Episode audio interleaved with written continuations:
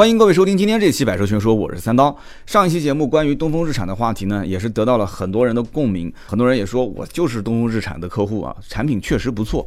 那么也有很多人呢一直在关注东风日产的相关的产品。我节目当中说到这些点，大家也都说确实这两年呢看到东风日产的整个变化是越变越好，越变越年轻化。因为我节目的听众群体大多数也都是很年轻的一些听友，而且呢这个购车的需求确实很多人。不仅仅是自己有，而且身边人都有，所以呢，我相信我们听友当中很多都是给身边的一些朋友啊、同事啊，都是做参谋的。这车好，那车不好，你应该买哪一款车？怎么样？怎么样？所以说，像今天这期节目啊，看标题就应该知道。大概的内容会说到什么了？从移动的沙发到年轻怒放的东风日产，那我相信不管是自己关注东风日产品牌的，还是说你在帮别人去选车，那么基本上谈到东风日产的车，很多人会觉得说啊，东风日产的车给人第一印象，两排非常舒服的大沙发啊，然后车子开起来比较安静，但是好像少了些什么，不管是从外形设计上来讲，还是说从驾驶的操控感上来讲，这个都是以前的老一代的产品了。我上期节目其实有几个话题也是没说完，说今天这期我们重点说，就是从现在产品上来看的话，东风日产为什么这么注重年轻化？就这一点，我觉得节目一开始啊，可以跟大家先说到说到。那么我个人是这么分析的：首先，现在的年轻人的消费能力啊是越来越强，而且消费的这个需求是越来越旺盛。那有人讲，是不是因为年轻人越来越有钱了呢？这个我觉得倒不一定是啊，而是我觉得现在年轻人是越来越敢花钱，这个在花钱的心态上和上一代人和上上一代人就完全不一样了。那有人要问，什么叫上一代人，什么叫上上一代人呢？就我们现在假设。主力消费人群是九零后啊，甚至是九五后。上一代其实就像我们这些就是八零七零啊，再上一代可能就是五零六零。我们这一代还好，其实整体现在三十多岁吧，就在一个社会的中间层。所以呢，我们整个的一个消费其实也是趋于保守的，不像那些九零甚至九五后消费。简单的讲，就是只要银行你敢放贷款给我，我就敢花。那我们还不至于到这个程度。但是你再看上一代人，就五零年、六零年那个年代的话，其实很多一些人其实没有安全感，他们是在一个资源匮乏的年代生活过来的，甚至于可以出现什么样一个情况啊？我相信听我节目的也有五零后、六零后啊。那么大多数可能是父母这一辈是五零、六零年。你看我说的对不对啊？就他们甚至于去另外一个房间，会把前一个房间的灯随手就给关掉。那么有人讲说，这不是挺好的吗？节能减排是吧？的确是不错。关键问题是你一会儿还要再回到那个房间，你还是要去开那个房间的灯，开开关关的话，你可能电灯泡就坏掉了啊。换灯泡的成本可能会比用电的成本还高。这个我们就随便说两句啊。那么更关键的点是什么？就是现在整个的年轻的消费群体的消费的需求非常旺盛，而且消费能力非常强。所以这一件事情就让所有汽车厂商看到啊，就包括像东风日产这样的品牌，就是全系产品要开始年轻化。我刚刚说的这个年轻呢，只是一个真真正意义上的这个年龄上的年轻，但是更关键一点是什么？现在是一个移动互联网爆发的年代，就是智能手机已经是非常非常普及了。那么年龄已经不仅仅是说在生理上年龄上去区分它，而更多的是什么？是你对于一个新事物的接纳的程度。啊，你有没有一个非常年轻的心态？这件事是非常非常关键啊！年轻不一定在年龄上，更多是心态啊，心态非常关键。那么我曾经在节目里面也说过啊，我说每一个人出生的时候头上会有两个触角，年轻的时候这两个触角非常的非常的灵敏，就对一切的新鲜事物啊都非常感兴趣。我举那么一个例子啊，就我们家女儿还小，她看到这个易拉罐啊上面那个拉环掉进去了，哎，那声音很好听，她拿一个易拉罐。就是不停的晃啊晃啊晃，它可以玩一两个小时。但是老年人现在对任何身边的新鲜事物，啊，就不是说的很绝对啊，但是大多数啊，他们其实是拒绝的一个心态啊。他们觉得说我喜欢的是一成不变。但是现在其实也变了，很多一些跳广场舞的大妈大爷啊，很多我们的这些父辈母辈，甚至我们啊，就讲的夸张一点，爷爷奶奶那一辈，如果这个视力还不错的话，能认几个字，拿个手机，有的时候他们也在划那些。就是移动互联网上的这些资讯啊，他也能看得懂，所以他们其实现在如果要买车的话，就是我们父辈啊、叔叔这一辈，他们要买车，基本上对于车辆的外形，内饰，包括相关的这些互联的一些设备，他们是有一定要求的啊。他们不像当年说一辆就很老式的汽车，一成不变的三厢车，方方正正的，我要的就是最朴实无华的，我要的就是那种最基本的一些功能，已经不是那个年代了，完全不是。移动互联网的时代，年轻化有的时候它就是一个心态，不在于这个生理的年龄上来讲。那么我刚刚前面也提到的，我说现在年轻人买车啊，真的是。银行只要你敢给他贷钱，他就敢花，所以这件事情就导致于什么呢？汽车消费的整个的大市场的带动，就得要靠让这些金融的相关的一些玩法变得多样化，让汽车消费的门槛变得更低。所以说，你看中国其实整个汽车消费的年龄层啊，就是第一次消费汽车的年龄层，对于国外来看的话，还是比较晚的。大家想一想啊，大多数的人是不是这样一个节奏？考上大学，毕业，工作。找对象，快结婚了，哎，家里面买一辆车，就很多人是按照这个节奏走。可能条件好一点的，大学刚毕业，或者说是还没毕业的时候，可能父母为了方便他找工作啊，或者是上下班，给他买一辆车。绝大多数都是工作了一段时间，手上有一点点的积蓄。那我相信大多数的年轻人还是不太会啃老，都是自己赚钱自己花。那么有那么一些钱，付个首付啊，甚至可能收入好一点的，付个全款，买一辆车，找个老婆，结个婚，基本都是按照这样一个标准，买房子、买车子、结婚、生子。但是你要看，在国外其实并不是这样子。国外有很多人是什么？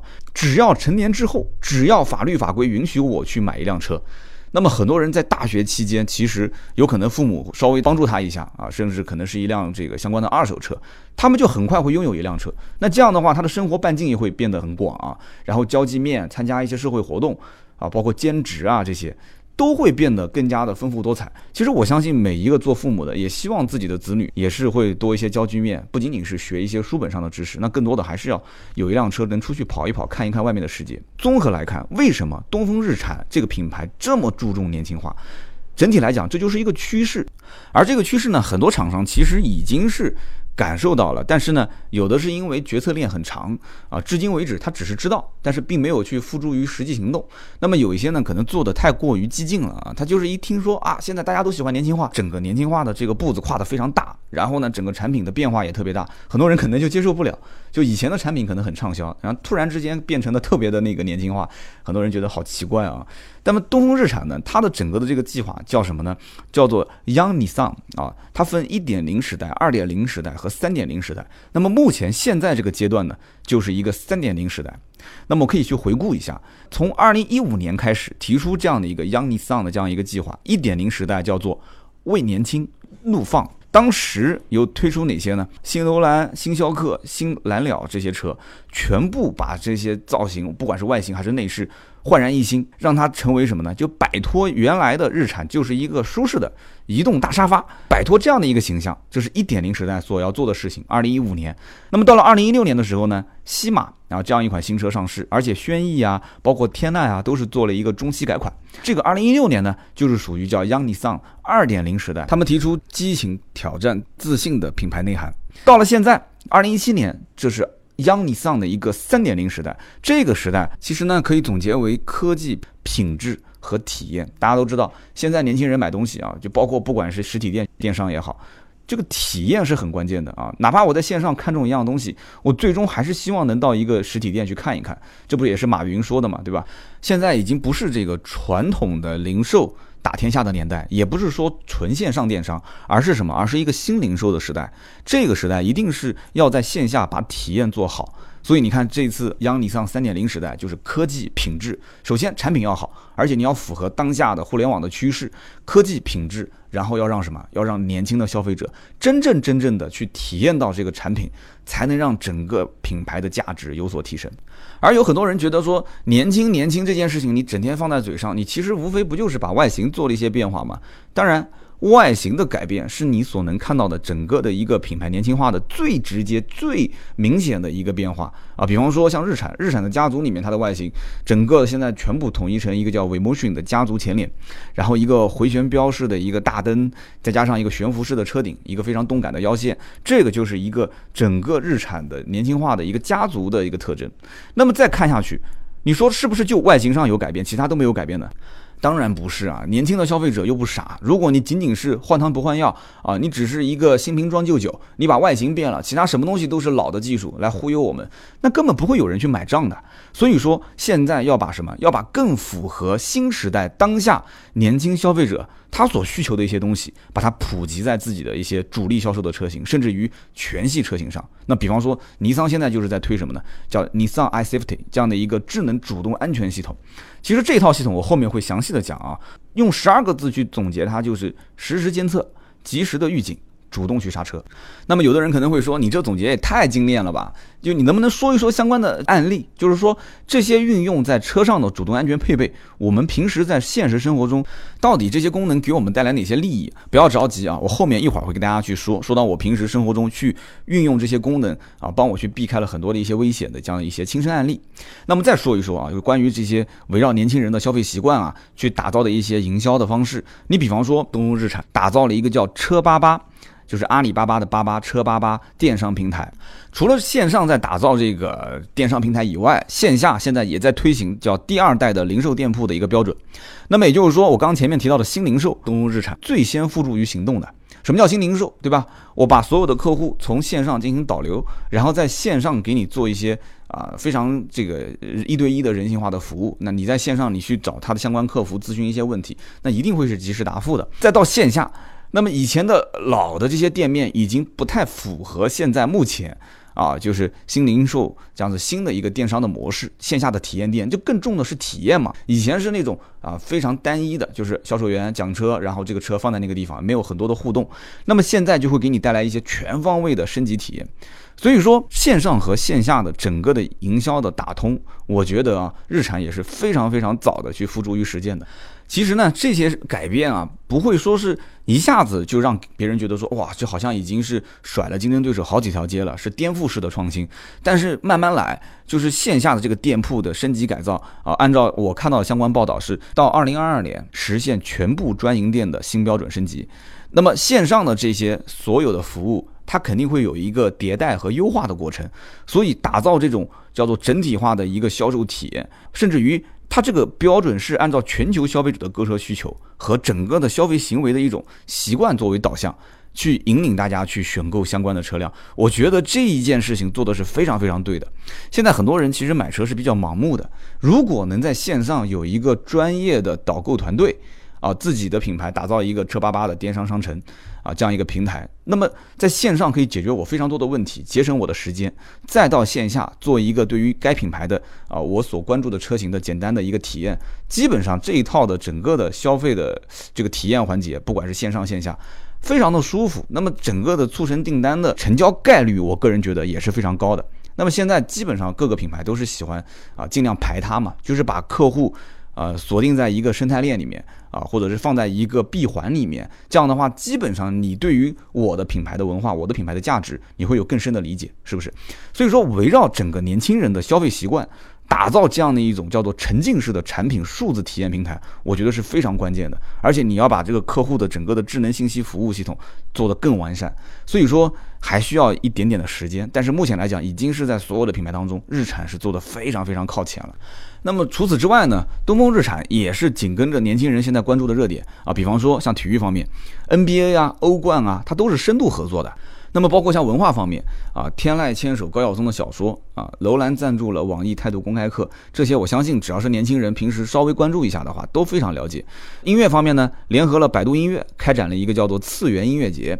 综艺方面呢，SUV 家族携手越野千里等一些大型的综艺 IP 植入，就非常深入年轻人的热点。所以说，年轻人只要是在平时啊关注一些热点，关注一些娱乐，关注一些体育或者是音乐。基本上都能看到东风日产的一些相关的合作。现在年轻人如果出去玩的话啊，到了一些商场啊，或者到了一些呃大型的户外的这种呃活动的场地，你对于什么样的一种营销宣传最感兴趣？我不知道你们是怎么想的，我就对于那些沉浸式的互动体验，我就特别感兴趣。那我讲沉浸式的，我估计很多人就知道了，就像那个 VR 的眼镜。那么东风日产也是一样的，他们会做一个什么样的活动？比方说给你戴那个 M2 的智能眼镜啊，或者是叫翼装飞行器。戴上眼镜之后，然后呢，在一个设备上面就给你感觉你好像在天空中飞翔啊，特别有意思。包括你在网上可以去搜，有一个叫日产智行科技体验馆，里面也有非常多的让你可以沉浸式互动的一些设备。那么同时呢，日产曾经做过一个活动，叫做奇骏磨盘。大家可以上网搜一下啊，奇骏磨盘，它是全球首创的无定向最大动态试驾平台。这名字可能有点长，大概是什么样子呢？给大家形容一下，它是一个最高的一个盘点，就是它是一个像个大的转盘一样的，它最高盘点是七米。最低的盘点是四米，这个盘子是可以旋转的啊。有人讲说，那这想干嘛？把车开上去吗？当然了，但是不是你去开啊？因为你估计不敢开，至少我肯定是不敢开。为什么呢？因为这个大的圆盘一共是三百一十四平米，它是一个旋转台。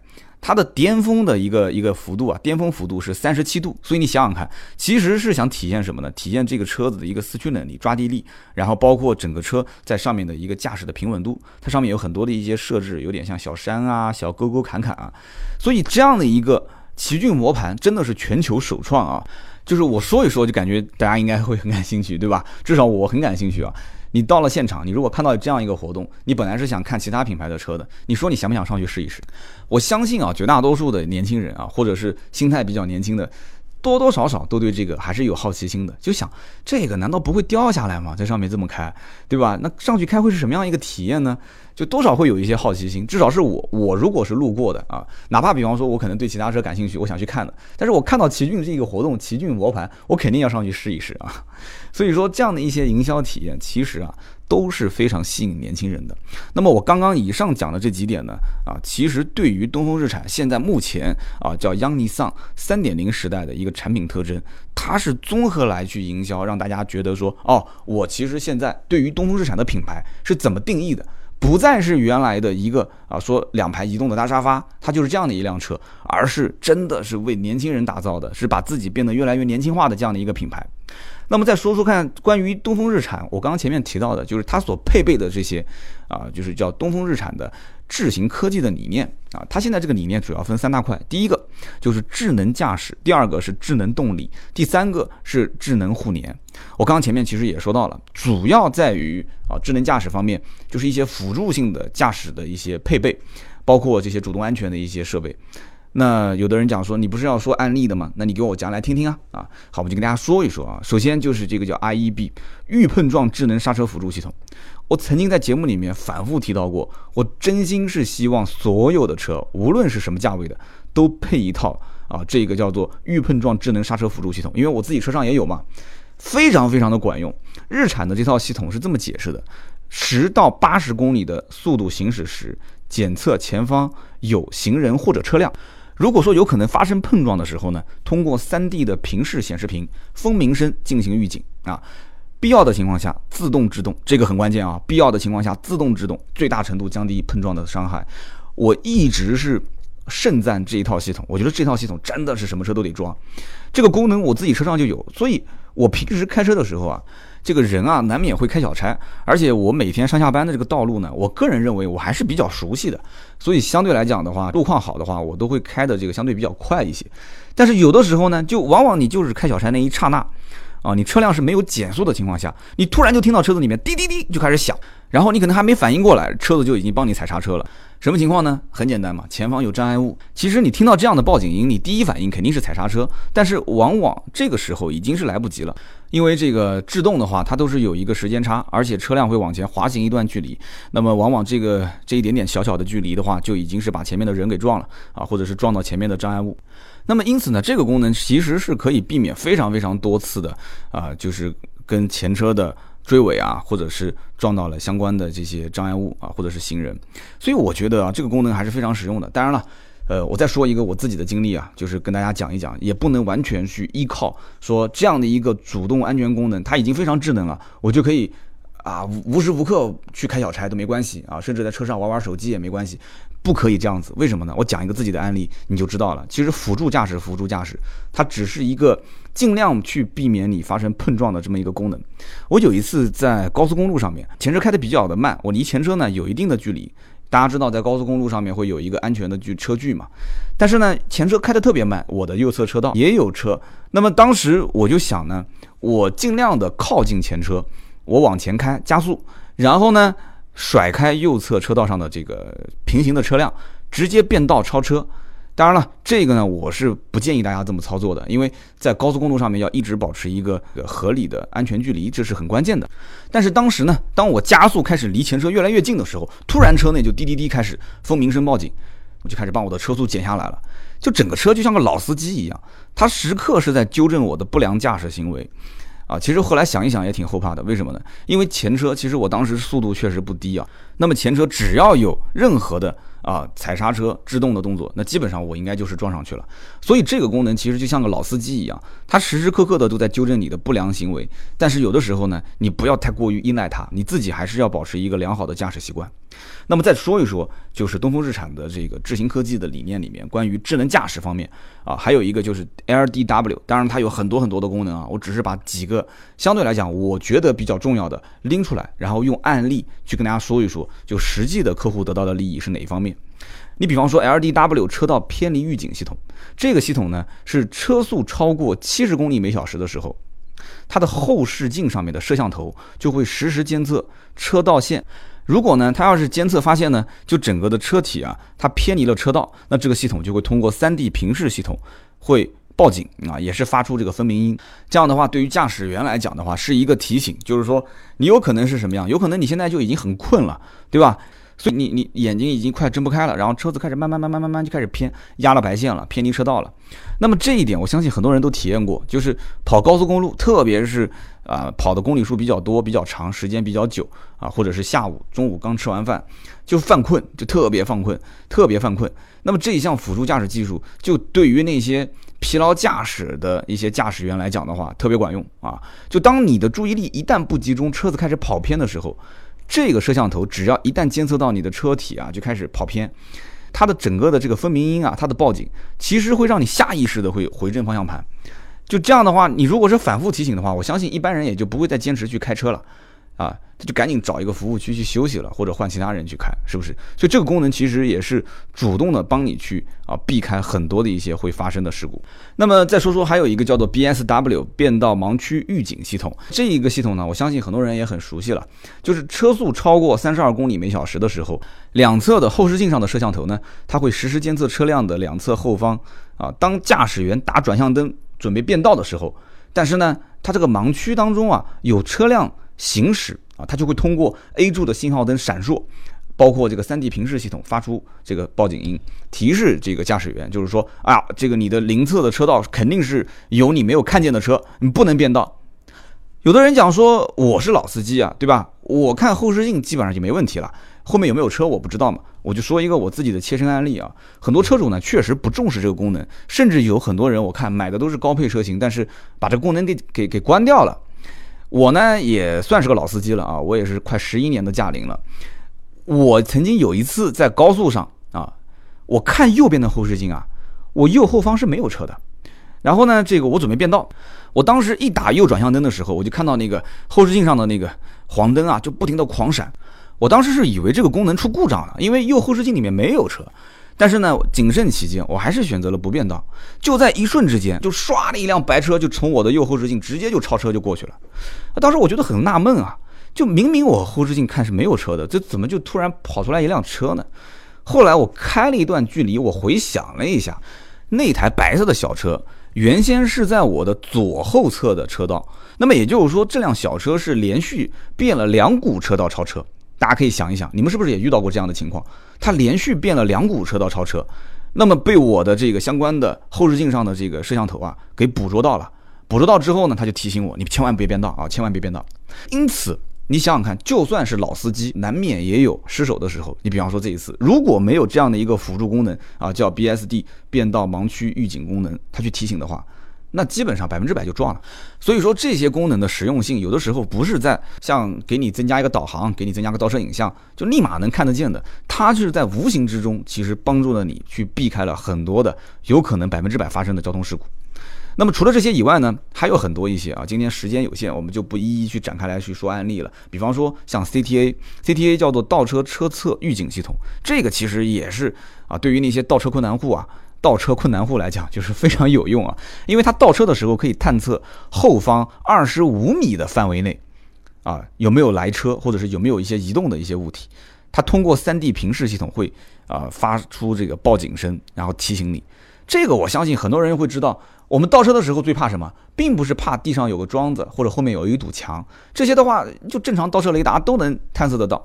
我们最怕的是什么？就是我在倒车的时候突然出现旁边开过来一辆车，因为是有盲区的嘛，对吧？因为我们中国都是左舵车，左舵车的话，你的盲区是在你的右后方，基本上是看不见的。这个功能其实就对于那些倒车困难户啊，就是非常有用。其实对于老司机也非常有用啊。那么还有呢，包括像 EAPM 油门误踩智能纠正系统，这个呢听的就应该非常的非常容易理解，就是车辆呢小于十五公里倒车的时候，或者是啊正常行驶的时候，它的车身前后会有传感器实时监测车辆的前方啊，包括后方的障碍物。如果传感器探测到有危险，但是驾驶员没有对危险做出反应的时候，或者发生油门误踩的情况，它就会通过这个 3D 平视系统啊发出报警。那么必要的情况下，会帮你去主动采取一个制动，这样就可以避免对障碍物发生碰撞。其实这个功能，我觉得对于很多人来讲是非常实用的。就是有的时候低速行驶的时候啊，你你就觉得速度很慢嘛，所以你有的时候就会分心啊，或者是觉得说我只要把两侧看看好，我不用担心，因为我速度这么慢。但是往往在这个时候是最危险的，有的时候会碰擦到一些东西。但是呢，这一套叫做 EAPM 油门误踩智能纠正系统，就可以帮助你在这种慢速的。啊，往前行进过程中，或者是低速的倒车的过程中，如果发生有这种障碍物的话，它会主动帮你去踩一脚刹车啊，这个也很关键。那么还有一个呢，就是 MOD 叫移动物体或者是行人探测预警系统，其实基本原理也是跟前面我们说的 EAPM 也差不多啊。车身当静止的时候啊，或者是车速低于十公里每小时啊，或者你倒车的时候，那么后视镜呢，包括车身的这些前摄像头、后摄像头，它就会探测整个的车辆四周。那么一旦要是发现周围有移动的物体或者是行人的话，它就会发出这个蜂鸣音啊，对驾驶者应预警。那么还有一个叫做 AVM 全景式监控影像系统，这个功能呢，其实就是三六零全景嘛。我相信呢，很多人也很熟悉了啊，我就不去一一讲解了。这个呢，对于很多的不管是老司机还是新司机，在倒车的过程当中啊，或者是在行进，但是呢，不知道两边到底有多窄，就这样的一个情况下，其实是非常非常管用的。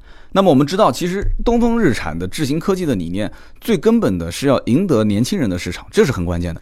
所以说，刚刚我们说到这几点啊，就是关于主动安全的配备，其实只是啊东风日产智行科技关于智能驾驶这一个方面。那么在智能动力方面呢，我们上期节目里面其实已经提到了很多啊，比方说像这个机械增压 HEV 的一个混动系统。关于这套系统的特点，上期节目其实我是展开来讲的比较多的啊。今天这期节目呢，就简单提一下，因为这套系统主要的特点就是什么呢？燃油经济性非常好，而且它的这个电池呢非常的小，所以它将来其实是可以再优化到很多的一些小型车上啊。那么日产除了这一套啊油电混合系统之外，其实它的智能动力方面还包括什么呢？还包括它的 Xtronic 的 CVT 变速箱，这个变速箱是采用一个独特的。高抗拉强度的钢带传动，这个很有特点，而且变速箱油终身免更换，可靠性跟耐久度都是大幅度的提高。它跟传统的 CVT 采用皮带传动的话，啊，这个是有很大区别的。皮带传动的话，啊，可能易磨损，而且寿命呢相对低一些，故障率呢相对高一些。所以呢，这个 Xtronic CVT 的啊变速箱呢，它改变了滑轮的排列位置与距离。更减少了百分之四十的一个摩擦阻力啊，大大的提高了燃油经济性啊，将近百分之十五左右。所以呢，很多人对这个变速箱其实评价还是蛮高的。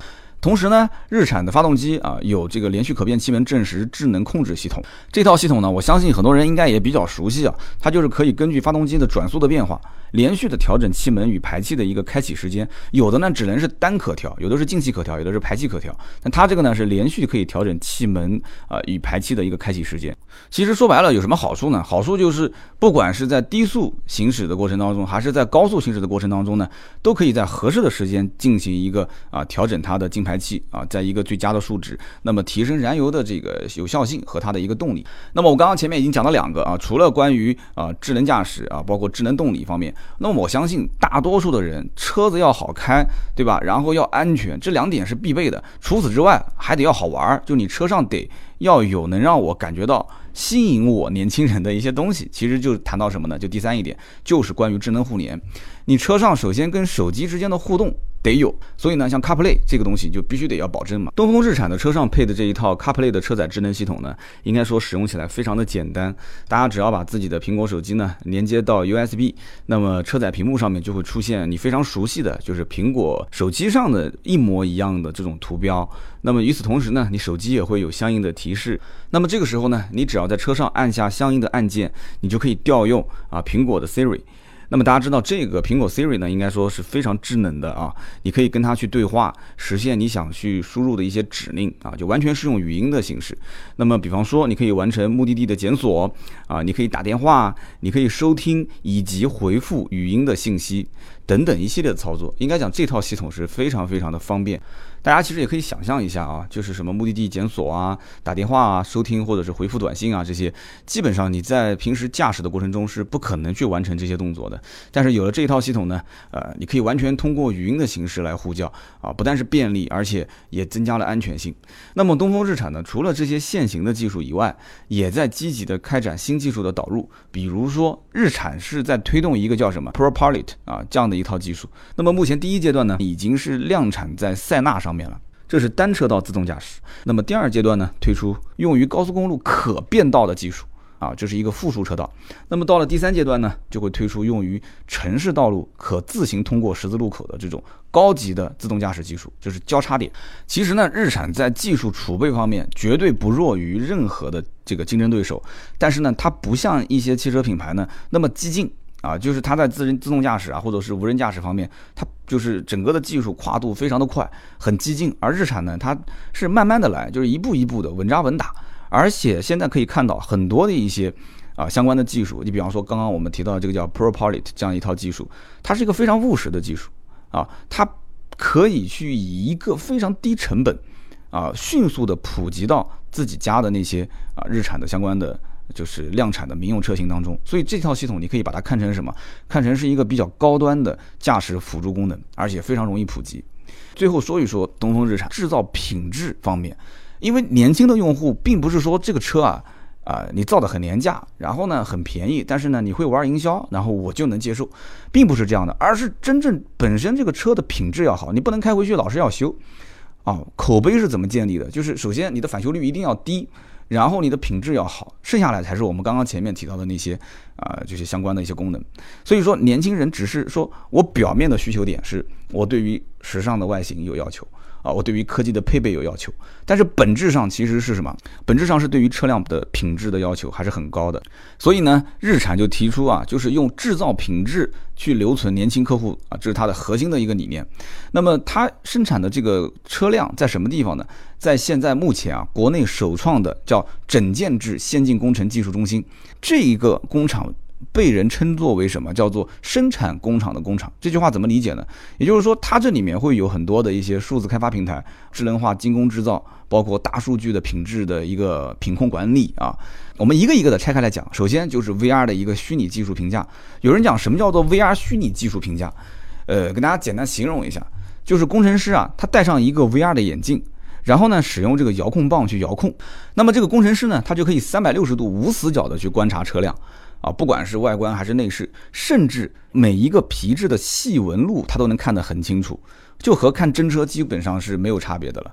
这个跟传统的车辆的这种评价流程来讲的话，同样可以把车做好，但是用了 VR 呢，可以节省时间，可以节省成本，而且可以提高工作效率。大家稍微稍微想一想就知道了。这样的话可以非常大的程度上去减少问题的发生。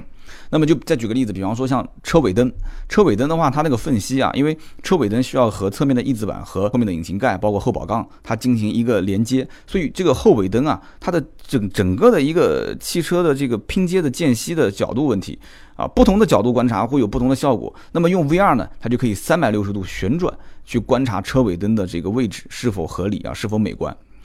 所以呢，在这个制造领域啊，VR 的技术它可以一比一的去实时的渲染啊，对于新车的尺寸也好、间隙也好，包括结构也好，它都可以去啊进行一个解剖啊，可以去看每一个层面、每一个角度，非常细致的去判断。所以说呢，这个 VR 技术作为数字制车这样的一种新尝试，在目前这个阶段处理解决大部分的问题的不合理性，缩短整车的开发的时间，提高新车的试制的工作效率啊，应该讲是非常非常靠谱啊，非常非常有效的。那么还有一个呢，就是车间里面有一种叫做绿色友好机器人，这什么意思呢？目前这是当今世界上负载最大的协作机器人啊，就是负载能力可以达到三十五公斤。它跟以往的普通机器人很不一样啊！普通的机器人每一个动作的完成都需要进行编程啊，大家可以理解吧？那么编程之后呢，如果你需要再换一个动作，你又得重新的去进行编程。那么现在呢，你只要握着它的手柄。把你想要的动作去做一遍，也就是这个绿色友好机器人，它有这个记忆功能。那么也就是说，下次你要想再让它改变一个动作的话，你只要再做一遍就可以了，它不需要再让你去编程啊，也对人没有任何危险性。你只要去教它一遍，它就学会了。那么除此之外呢，它的工作的精度呢非常的高，而且模仿度可以达到百分之百。啊，重复精度可以达到正负零点零二毫米，可以说相当的精准啊！而且这个整个的安全性非常高，所以呢，人可以跟它成为一个工作伙伴，也就是说，人和机器可以协同工作。因此，有人讲它就是汽车制造环节当中的大白。还有什么样的先进的技术呢？啊，就通通给你介绍一下。还包括什么呢？蓝光扫描技术。有人知道说看电影可以买这个蓝光光盘，它的这个清晰度啊，它的解析度就非常的高。那么一样的道理啊，用这个蓝光的三维的扫描仪。通过激光对焦对大块的车身零件进行扫描，三个镜头同时拍照片啊，就可以得到一个更准确的零件数据，并且可以建立一个数据模型啊。这样的话就可以分析整个的物体精度，包括它的厚度。那么我们可想而知啊，就是其实，在检测这个环节，我个人是非常主张啊，把这些事情交给机器去做的。那么既然用了这个蓝光的三维扫描仪，它一定是比我们这些肉眼我们看不见的那些东西要。精确的更多更多，所以你看它上面给的数据是什么？就是每一次拍摄现场，它的范围是什么？是三十五公分乘以三十五公分，平面精度是零点零三五毫米，单幅的精度是零点零四五毫米。所以我们可以想象一下，很多人问说，哎，我买车的时候要不要验车？你想要不要验车？很多东西其实你在验之前，机器人已经帮你提前验过了啊。那么呢，在这个先进的工厂里面，还有一套系统叫做什么？叫做超声波焊点检测仪。那么很多人一听就懂了，其实。焊点是对于整个车它的制造品质和这个车将来碰撞的这个强度是有影响的。那么很多的一些焊点，其实肉眼并没有办法去检测到说啊它的品质到底怎么样。现在这个技术呢是怎么操作的呢？工程师啊将这个耦合剂涂抹在水晶头上面，然后将水晶头放在焊点上面，然后工程师呢从得到的相关的数据就可以判断出啊这个焊点是否合格。这样的话，整个的判断结果是非常非常的精准。所以呢，刚刚这些介绍其实只是一部分啊，让大家去了解到说啊，东风日产这样的一个整件制的工厂，它是一个非常非常智能化、非常先进的工厂。那么我呢也是非常希望能去参观一下，拍一些小视频，给大家去更直观的去看一看。东风日产的 slogan 呢叫做“技术日产，人车生活”，这个理念呢，我相信已经是非常深入人心了。那么这个品牌和消费者其实是共成长的。东风日产在中国的整个的消费群体也是基数非常大，有非常非常多的畅销车型。我在上期节目里面也说过了。所以呢，其实东风日产是非常上进的一个品牌。如果说他们就坐拥这些啊销量排行榜非常靠前的车型，然后也不追寻改变的话，那我相信将来很容易被时代淘汰。所以年轻化的这样的一个战略啊，而且已经是付诸实践了三年了啊，从一五年、一六年到一七年，这个战略还在不停的推进。我相信从一七年开始往后走，东风日产也会带来更多的一些啊非常符合当下年轻人非常喜爱的产品。而就整个上半年的东风日产的市场表现，我们也可以看得到啊，这个央尼桑的智能升级是得到了市场的认可，得到了客户的认可的。那么这个品牌还在继续的进化，我们也是非常的期待啊。好，今天这期节目呢，我们就说到这里。我们更多的原创内容可以在微信、微博“百车全说”上找到。那么我们下期节目接着聊，拜拜。